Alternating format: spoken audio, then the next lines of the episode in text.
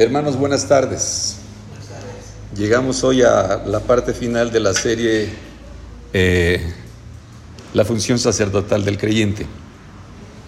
En esta ocasión vamos a tocar un tema un poco delicado que se presenta en algunas congregaciones.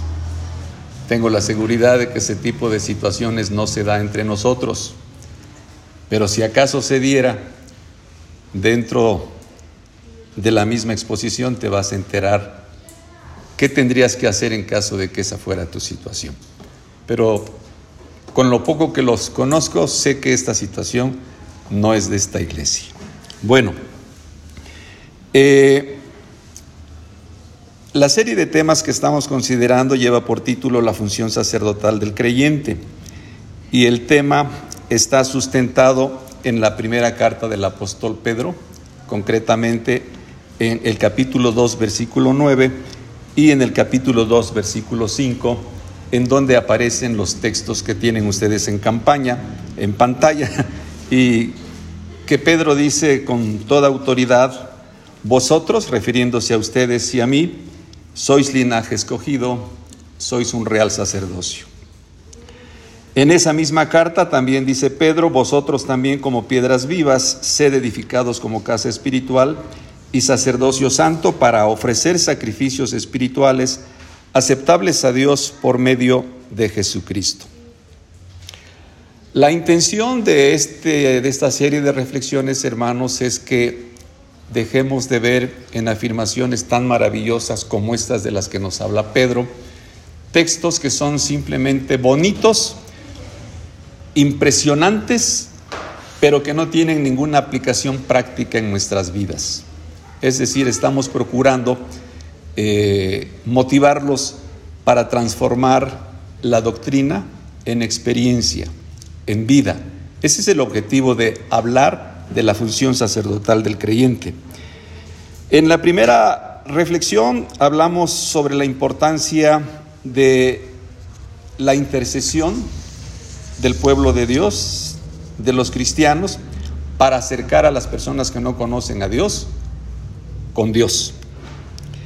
En la segunda reflexión abordamos el tema de la ofrenda encendida para que tomemos conciencia de la importancia que tiene que nosotros colaboremos en la medida de nuestras posibilidades para la expansión del reino de Dios y les comentaba yo cómo un grupo de mujeres fueron las primeras que apoyaron al Señor Jesucristo y a los apóstoles para que no les faltaran dinero en lo que se refería a los tres años que el Señor Jesucristo estuvo con los apóstoles, iniciando esta obra que nosotros estamos continuando. Eh, en esta ocasión, hermanos, vamos a hablar de un sacrificio que era conocido como el sacrificio de paz. Vamos a conocer su significado la forma en que se presentaba este sacrificio en el sacerdocio levítico hace muchos años y la forma en que debe ser presentado actualmente por parte del pueblo cristiano. Para conocer en detalle los pormenores de cómo era este sacrificio y de cómo se presentaba, vamos a tener que leer las diferentes eh, traducciones que aparecen del versículo 1 del capítulo 3 de Levítico. Está la letra muy pequeñita, pero en caso de que no la alcancen a leer, bueno, la versión Reina Valera, cuando habla del tema que vamos a abordar el día de hoy, dice, si su ofrenda fuere sacrificio de paz. La versión Palabra de Dios para Todos es este mismo texto, el, versículo 1 del capítulo 3, lo introduce así. Cuando alguien presente un sacrificio como ofrenda para festejar, palabra de Dios para todos. La nueva versión internacional, hablando del mismo versículo, lo introduce así. Si alguno ofrece ganado vacuno al Señor como sacrificio de comunión, y la versión nueva, Biblia viva, introduce el versículo 1 del capítulo 3 de la siguiente manera. Cualquiera que quiera presentar una ofrenda de acción de gracias y siguen las instrucciones. De estas cuatro traducciones del mismo versículo, la número 4 es la que tiene mayor afinidad con el tema que hoy vamos a conocer. Y por ese motivo, al buscar yo eh, Levíticos capítulo 3, versículo 1 al 5, me incliné por buscar la versión de Nueva Biblia Viva, por hacer la introducción de la manera mucho más apropiada. Y dice así, cualquiera que quiera presentar una ofrenda de acción de gracias delante del Señor, podrá traer un becerro o una ternera, pero el animal debe ser sin defectos. El hombre que presenta la ofrenda pondrá la mano sobre la cabeza del animal y lo matará a la entrada del santuario. Entonces los hijos de Aarón rociarán la sangre a los lados del altar y quemarán delante del Señor la grasa que cubre los intestinos, los dos riñones, así como la grasa que está sobre los lomos y el hígado. Será una ofrenda quemada de olor grato al Señor. Esa es la introducción y esas eran las indicaciones para presentar este sacrificio que en nuestras modernas traducciones recibe diferentes nombres, pero si ustedes observan todos los conceptos están en armonía porque todos hablan de lo mismo, en cierto sentido. Este sacrificio era el más recurrente de todos, porque no estaba sujeto a, fechas, a calendario, a festividades. Se podía presentar en cualquier época del año. ¿Por qué se podía presentar este sacrificio en cualquier época del año y por qué se presentaba? Bueno, voy a ponerles algunos ejemplos. Si algún israelita hacía un largo viaje que implicaba riesgos y amenazas de delincuentes, de fieras o de orografía, y lograba regresar bien a su casa, este israelita consideraba haber recibido una bendición especial de Dios y en ese momento preparaba un sacrificio de acción de gracias. Cuando en una familia israelita llegaba un nuevo miembro de la familia, nacía un bebé, y este bebé era varón, también era motivo para presentar un sacrificio de acción de gracias. ¿Por qué? Porque si era varón, significaba mano de obra para las tareas del campo, significaba mano de obra para el pastoreo del ganado, significaba mano de obra para los diferentes oficios a los que ellos se dedicaban. Entonces, recibir un bebé varón en casa era motivo para ir al templo a presentar un sacrificio de acción de gracias. Así que eh, esas eran las, los motivos en los cuales se presentaba este sacrificio. Pero este sacrificio tenía algunas características adicionales. Eh, el oferente podía invitar a sus familiares y amigos a ir al templo a presentar el sacrificio. Y cuando regresaban de presentarlo, en casa del oferente había una fiesta. En esa fiesta comían, tomaban vino, había danzas familiares de la época, todos se gozaban y todos disfrutaban. Por eso es que algunas traducciones traducen como leímos, ¿no? Ofrenda de acción de gracias, ofrenda para festejar. Eh, este era de los tres sacrificios el único al cual se exigía que la persona que lo iba a presentar, así como sus invitados, se sometieran a un ritual que era conocido como el ritual de la purificación. Nada más podían asistir al templo los familiares y amigos del oferente que se sometieran al ritual de la purificación. ¿Cómo era eso? Bueno, el oferente invitaba a sus familiares y amigos a estar en su casa antes de salir al templo. Invitaba también a un levita, no tenía que ser necesariamente un sacerdote, pero sí miembro de la tribu de Leví. Esa persona llegaba a casa y llevaba consigo un poquito de ceniza. Era una ceniza especial, más valiosa que el oro, porque era ceniza que recibía el levita del templo de el animal que quemaban una vez al año, el día de la expiación, cuando se oraba por el perdón de los pecados del pueblo. Entonces era una ceniza muy especial que se conservaba porque era un elemento indispensable para la ceremonia de la purificación. Así que cuando el levita llegaba a casa del oferente, el oferente tenía que proporcionar un recipiente con agua y el levita vaciaba la ceniza de la becerra en el agua y con una ramita diseñada especialmente para ese tipo de ceremonias, procedía a meter la ramita en el recipiente con agua, mezclado ya con la ceniza, y por aspersión empezaba a rociar gotitas de agua entre todas aquellas personas que iban a acompañar al que iba a presentar el sacrificio de acción de gracias. Ese era el ritual de la purificación. Y era, este era el único sacrificio que exigía que se hiciera esto. Al sacerdote que iba a ministrar un sacrificio de acción de gracias, también tenía que ser purificado. Pero la purificación de los sacerdotes era diferente a la purificación del pueblo.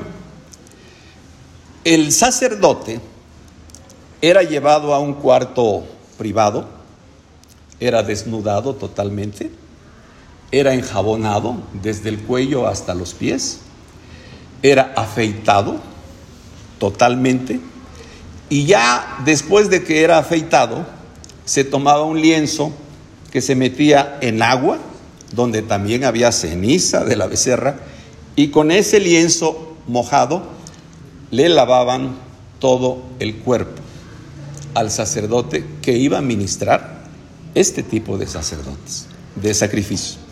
Entonces, tanto los que iban al templo como el que iba a ministrar en el templo tenían que someterse a este ritual de la purificación. Esta era la forma en que se presentaba el sacrificio y las condiciones y las situaciones cuando se presentaba. Ahora, ¿cómo nos toca hacerle a nosotros? porque nosotros también tenemos muchísimas razones para estar agradecidos con Dios. Creo. ¿Podrían ustedes mencionarme unas dos o tres motivos que tenemos para estar agradecidos con Dios? La salvación. La salvación para empezar, ¿verdad? Una más. La vida. La vida, el Espíritu Santo, el envío de Jesús, que nos haya preservado la Biblia para que tengamos palabra escrita para conocerle. En fin, tenemos muchísimos motivos para estar agradecidos con Dios y para poder venir a presentarle un sacrificio de acción de gracias. Pero surge la pregunta, hermano, ¿y nosotros cómo vamos a ejercer ese sacrificio? La respuesta a esta pregunta la van a encontrar en la carta a los Hebreos, capítulo 13, versículo 15. Está en pantalla. Así que ofrezcamos siempre a Dios por medio de Él, el Cordero, sacrificio de alabanza, es decir, fruto de labios que confiesan su nombre nuestro sacrificio de alabanza es o corresponde al sacrificio de paz, al sacrificio de acción de gracias, al sacrificio de comunión. Y así como en aquellos tiempos cuando se presentaba este sacrificio se reunían para cantar y disfrutar, nosotros hacemos exactamente lo mismo, pero lo hacemos aquí en un lugar especial para eso. Muchos creyentes han de pensar que este, esta ofrenda ni siquiera debería de llamarse sacrificio porque no implica ni carga de oración, como fue el primer tema que vimos, ni deshacerse de algún recurso económico, como fue el segundo tema que vimos, y por el contrario dicen, oh hermano Jorge, cantar es un placer. Esto no es un sacrificio, esto es, la verdad, un placer.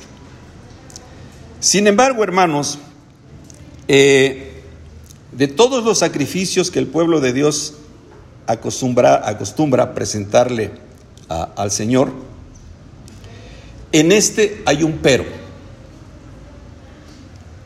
Hay una situación delicada de la cual muchas veces no tenemos ni la más mínima conciencia. Vamos a ver cuál es ese pero que está en Isaías capítulo 29, versículo 13. Miren lo que dice Dios.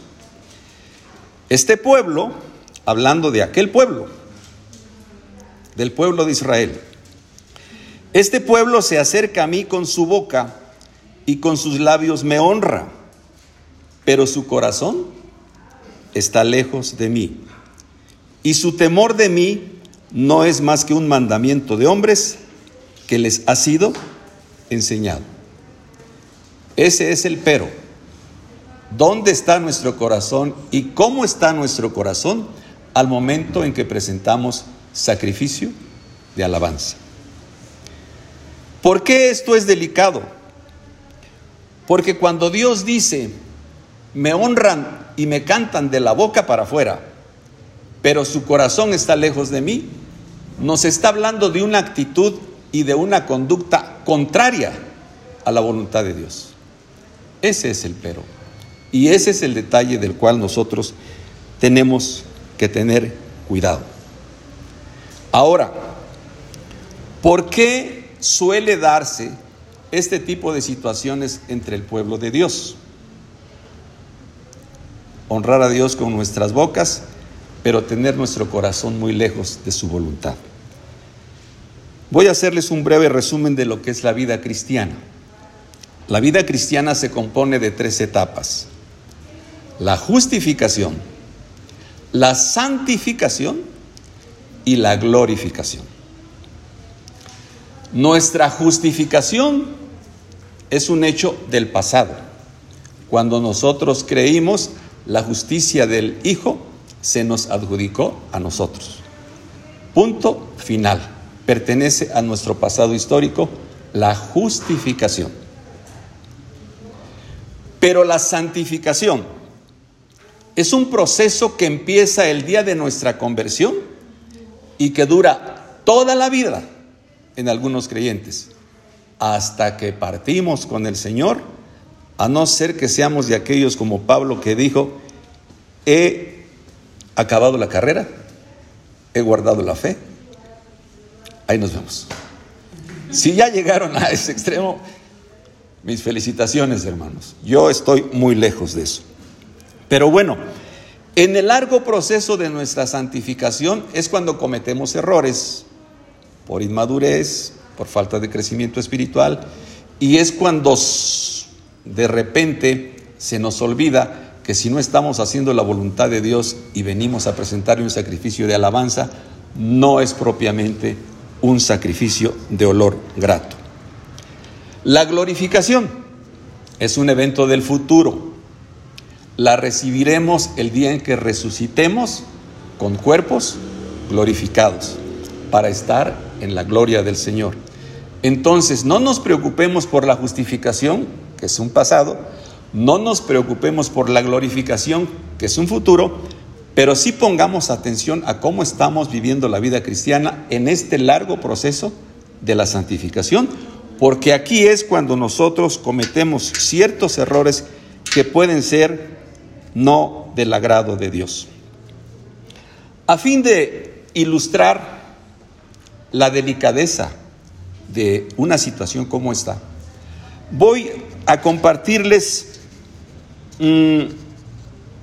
la historia de una mujer creyente que yo conocí hace muchísimos años, nos congregábamos en la misma iglesia, pero que hubo una situación sobrenatural y difícil en el encuentro que yo tuve con esta persona. El nombre de esta mujer es Adriana. Adriana tiene un hermano que se llama Justino, casado con una mujer que se llama Cristina.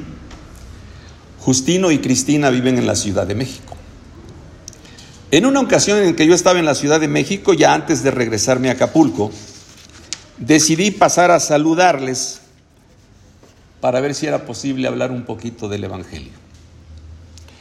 Cuando llegué a la casa, Justino no estaba, Cristina estaba con sus dos niñitos y le pregunto yo, ¿cómo están? Me dice ella, yo estoy muy mal, Jorge. Y levantándose las, las mangas de su suéter, me mostró unos moretones y unas heridas eh, impresionantes. Y, y yo le digo, ¿y eso como consecuencia de qué? Me dice ella, Justino, tu amigo, es un hombre violento. Me maltrata y me golpea. Pero no quiere que el vecino del frente, el de arriba y el de abajo se den cuenta. Entonces es muy práctico, se acerca y me encaja las uñas en los brazos. Cuando yo le digo, yo los conocí a ustedes cuando eran novios antes de que se casaran, nunca me imaginé que ustedes iban a llegar a tener una situación como esta. ¿Qué pasó? Y me dice ella, Adriana, la hermana de Agustín, desde antes de que nos casáramos yo no era la candidata de ella. Y se encargó de sembrarle desde entonces en la mente de su hermano que yo no era la esposa ni la mujer adecuada. Porque era de rancho, porque era hija de campesinos, porque no tenía estudios universitarios, porque no estaba a la altura de la familia. Y yo creí que después de que me casara con su hermano eso iba, se iba a acabar. Ya tenemos 15 años de casados y sigue con el mismo discurso. Y al principio Tino pues no hacía mucho caso de esas cosas. Pero lo que suele pasar con los hombres cuando ya son 10, 15 años de casados, eh, empiezan a tener efectos aquellas cosas que contribuyen a la separación. He tenido deseos de dejarlo, pero me amenaza en el sentido de que si yo me voy, él se queda con los niños y yo no quiero perder a los niños. Mm, me dolió porque yo iba a ver si podía hablar del Evangelio, del cristianismo. Pero dije, ¿con qué cara yo le digo, hazte cristiana? Me puede decir, discúlpame Jorge, para ser como Adriana, como mi cuñada. No, gracias. Le pregunté que si al llegar Tino podríamos platicar del asunto. Y me dijo, de ninguna manera, porque cuando tú te vayas a mí me va a ir peor. Entonces, me preguntaste que cómo estamos, así estamos. Cuando Tino llegó hablamos un poquito de deportes, situaciones políticas y eso fue todo. Esa misma noche, sábado, yo regresé a Acapulco, pensando cómo una persona cristiana puede hacerle tanto daño a otra persona. Siguiente día domingo me preparé para ir a la iglesia. Llegué un poquito tarde. El culto había empezado. Estaban en las alabanzas. Me paro en la puerta a ver las bancas para ver en qué banca había huequito para irme a sentar y estando yo haciendo un recorrido, buscando dónde sentarme, mis ojos se encuentran con Adriana. Adriana estaba con sus manos levantadas, sus ojos cerrados, inmersa en la corriente de la alabanza. En ese momento, hermanos, me vinieron unas ganas inexplicables de vomitar, intensas. Y yo dije, no alcanzo a llegar al sanitario, me salgo y vomito en la calle. Pero dije, en la calle y en la puerta de la iglesia, no, no, no, tampoco. Un jardincito ahí cerca de la iglesia y allá me fui a meter. No vomité. Estuve respirando profundo, dándome masajes y estando yo haciendo eso, el Espíritu Santo habló a mi corazón. Palabras textuales que están en el capítulo 1 del libro del profeta Isaías. No les voy a poner en pantalla los cuatro versículos que escuché ahí, pero sí les hice un resumen que sintetizan lo que dice ese mensaje. ¿De qué me sirven sus muchos sacrificios? No soporto que con su adoración me ofendan. Cansado estoy de soportarlos. Así es como lo traduce la nueva versión internacional. Entendí entonces en ese momento, cuando estaba intentando evitar el vómito, que Dios me estaba revelando su sentir con respecto a la adoración en la que estaba participando Adriana. Y me sentí muy mal, porque pensé en mí, no en ella. Adriana no tenía ni la más mínima idea del malestar que le estaba ocasionando al corazón de Dios. Vive todavía. No sé si ya cambió. No sé si ya maduró. No sé si en su largo proceso de santificación ha habido un cambio. Pero esa historia me marcó.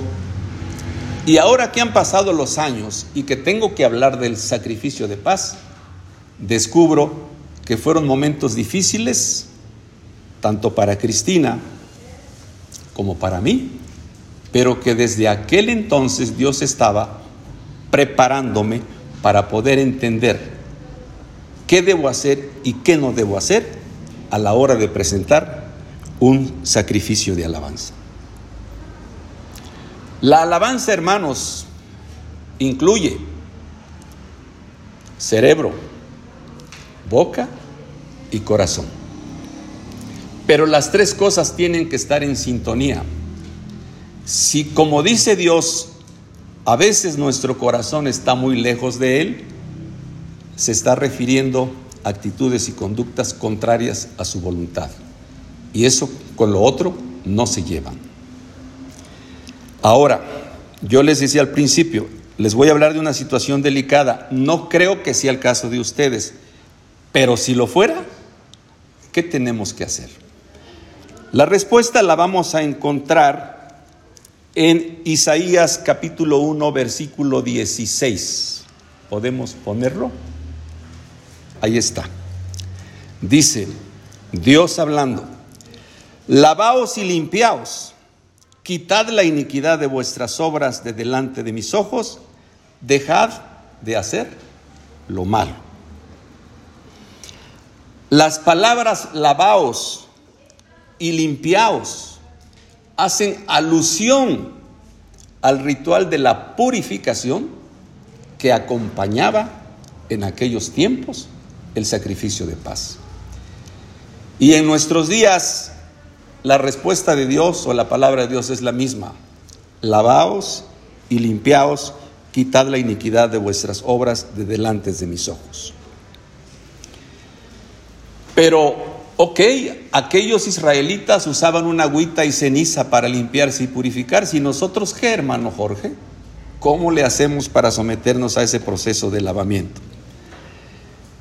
El único camino que la Biblia nos muestra para obtener limpieza durante en presencia de nuestro Señor es la confesión de nuestros pecados, de nuestras debilidades.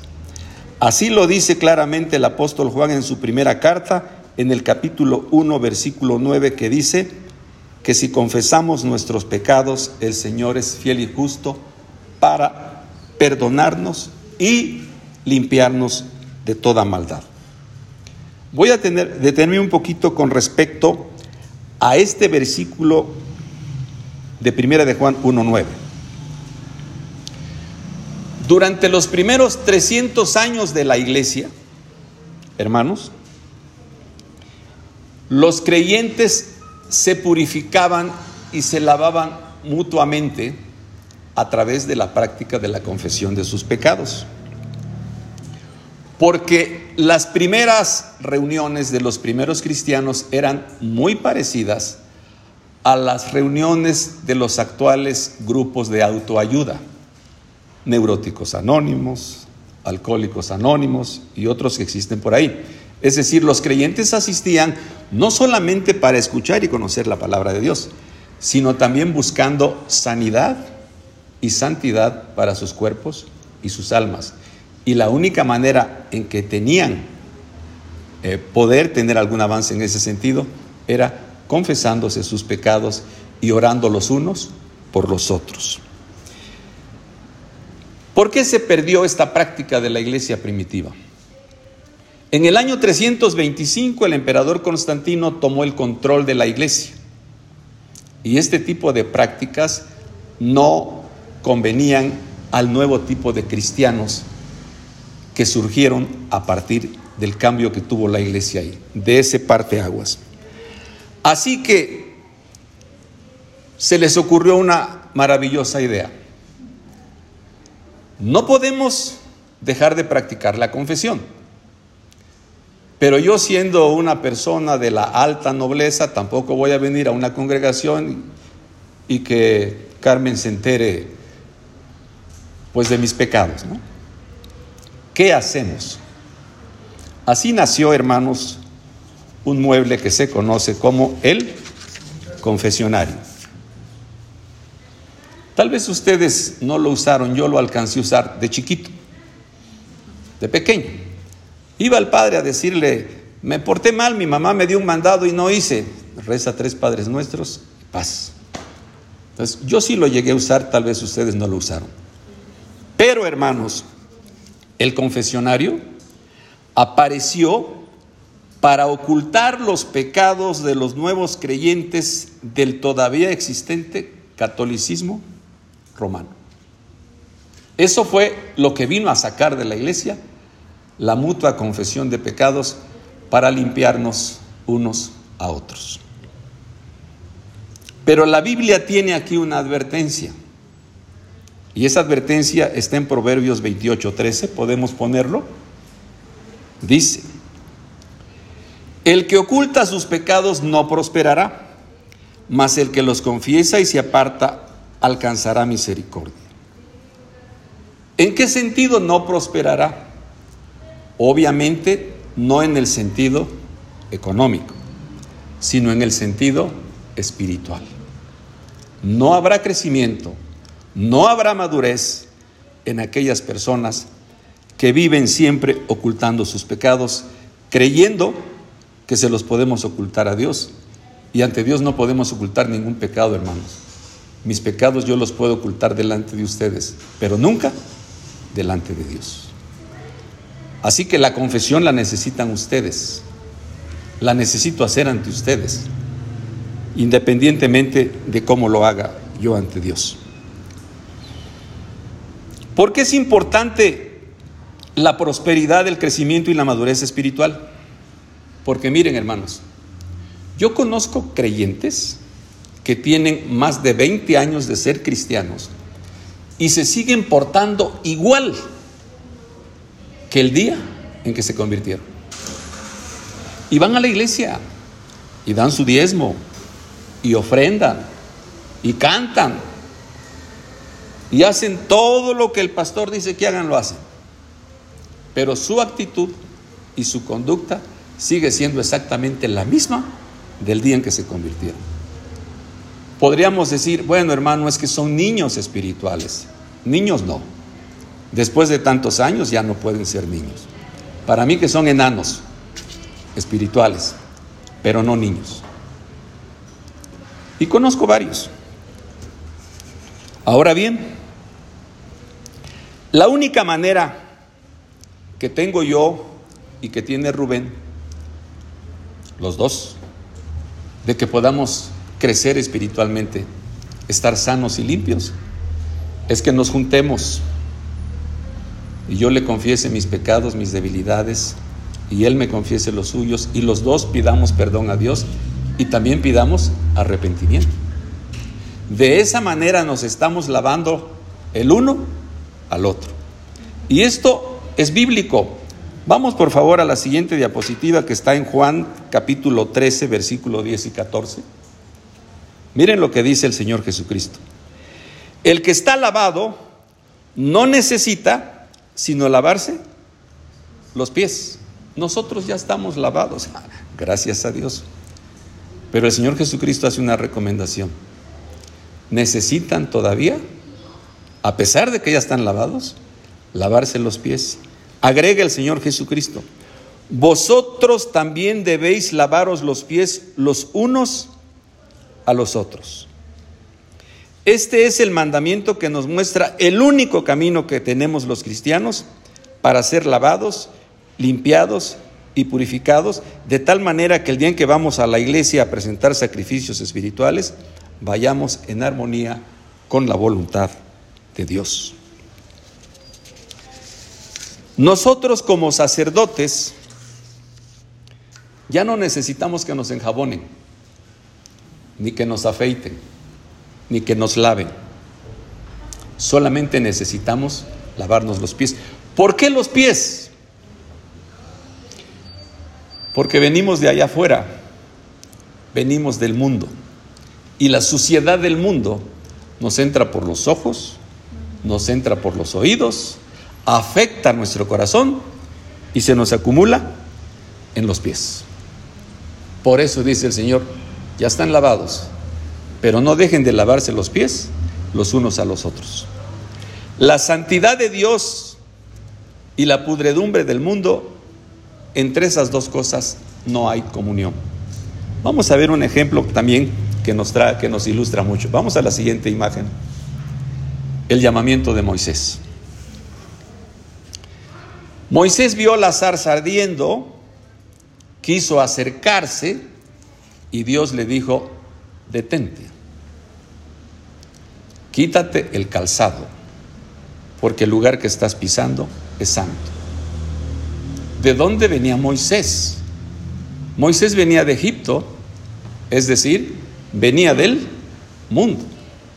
Y yo no sé si los guaraches que llevaba todavía se los habían hecho allá en el palacio, pero el, el Señor le dice, quítate el calzado porque estás cerca de mí y yo soy santo.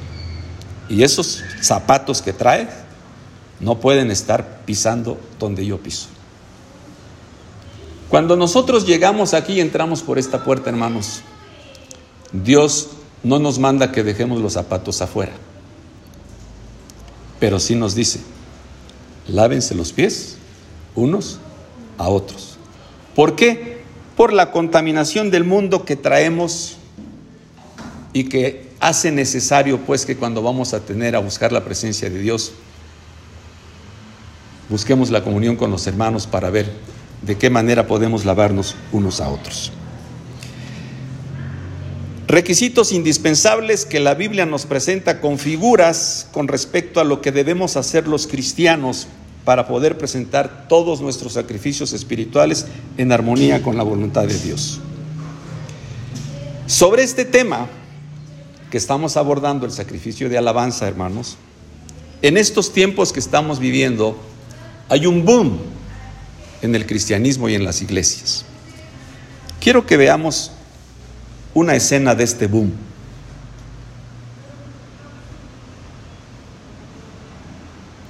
No adoptéis las formas de este siglo. Yo veo estas multitudes y me pregunto, ¿Será que entre todas estas multitudes habrá creyentes que tengan conocimiento de qué es lo que Dios demanda de sus hijos a la hora de presentar ese sacrificio? les dejo la pregunta en el aire.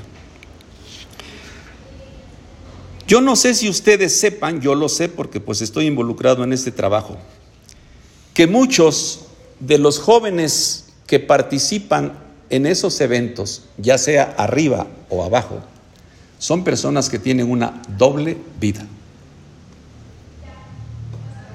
En la mañana, como estas horas, están aquí en la iglesia tocando guitarra y cantando.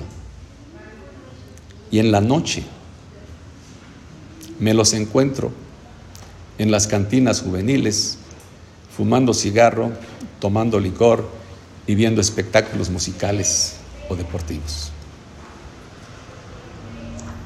Y cuando yo les pregunto, oye, ¿qué haces aquí? Nada malo, hermano Jorge. No nos estamos emborrachando. La Biblia dice que no te embriagues. Nomás estamos platicando. Y cuando yo comento esto con algunos hermanos que son cristianos, me dicen, no te asustes, Jorge, es la iglesia del siglo XXI. Estos son los jóvenes de ahora. Olvídate si crees que vas a encontrar jóvenes de aquellos de cuando tú conociste el Evangelio. Estos son los jóvenes de ahora y esta es la iglesia de ahora. Ahora cuando les hablo de que estos jóvenes llevan una doble vida, es porque me ha tocado, en Cuernavaca, me tocó, tratar jóvenes involucrados en este ministerio que tienen problemas con eso que se llama confusión de identidad. Nadie lo sabe. ¿Por qué? Porque no hay confesión de pecados. No hay rendición de cuentas. No hay nadie que le pregunte a estos muchachos, oye, ¿cómo está tu vida espiritual? Se da por hecho que como están involucrados en el ministerio, son santos y son alabadores. En lugar de comentarles los casos que viví en Cuernavaca, mejor les voy a presentar un caso que fue internacionalmente sonado. Por favor, la siguiente diapositiva. ¿Cuántos conocen a este varón? Jota A. Es brasileño. Desde niño empezó a cantar alabanzas. Ganó el concurso La Voz Brasil con puros cantos cristianos. Y todos decían, este es un milagro de Dios, un nuevo alabador que llega a nuestra iglesia del siglo XXI. Pero como nunca nadie platicó con Jota, ¿cuál creen ustedes que es el resultado en este tiempo? Por favor, la siguiente diapositiva. Ahí lo tienen. Es la misma persona. Pero ahora, él dice, ahora soy mujer. Y esa foto es reciente, es de su Instagram. La publicó hace tres días. Los casos que me tocó ver en Cuernavaca me asustaron, hermanos. Pero si alguien le hubiera preguntado a Yota cuando era niño o joven o adolescente cómo se sentía o qué hacía, no me atrevo a decir que él no hubiera llegado a estos extremos. Pero sí me atrevo a decir que hubiéramos evitado la vergüenza internacional y los comentarios del Vaticano con respecto a cómo son los jóvenes que alaban en las iglesias evangélicas. Eso sí nos lo pudimos haber evitado. Pero nadie se mete en el corazón del otro. Y damos por hecho que todo este grupo de jóvenes que están involucrados en esas actividades son santos porque cantan, bailan, tocan, etcétera, etcétera, etcétera. Así que hermanos, para ya no entretenerlos mucho. El propósito, pues, de conocer la función sacerdotal del creyente y las formas en que se presentaba y los requerimientos que Dios exigía, es para que nosotros, los actuales sacerdotes, los tomemos en cuenta, los consideremos y los ajustes que tengamos que hacer en nuestra vida en cuestión de tiempo para poder interceder los ajustes que tengamos que hacer en nuestras finanzas para poder aportar y los ajustes que tengamos que hacer en nuestra conducta y actitud para poder venir a alabar a Dios, también los tengamos que hacer. Así que para terminar, voy a presentarles el último texto que dice así, hermanos. Porque si la sangre de los toros y de los machos cabríos y las cenizas de la becerra, rociadas a los inmundos, santifican para la purificación de la carne, cuanto más la sangre de Cristo, el cual, mediante el Espíritu Eterno, se ofreció a sí mismo sin mancha a Dios, ¿qué pasa? Limpiará. Limpiará. Nuestras conciencias de obras muertas, ¿para qué?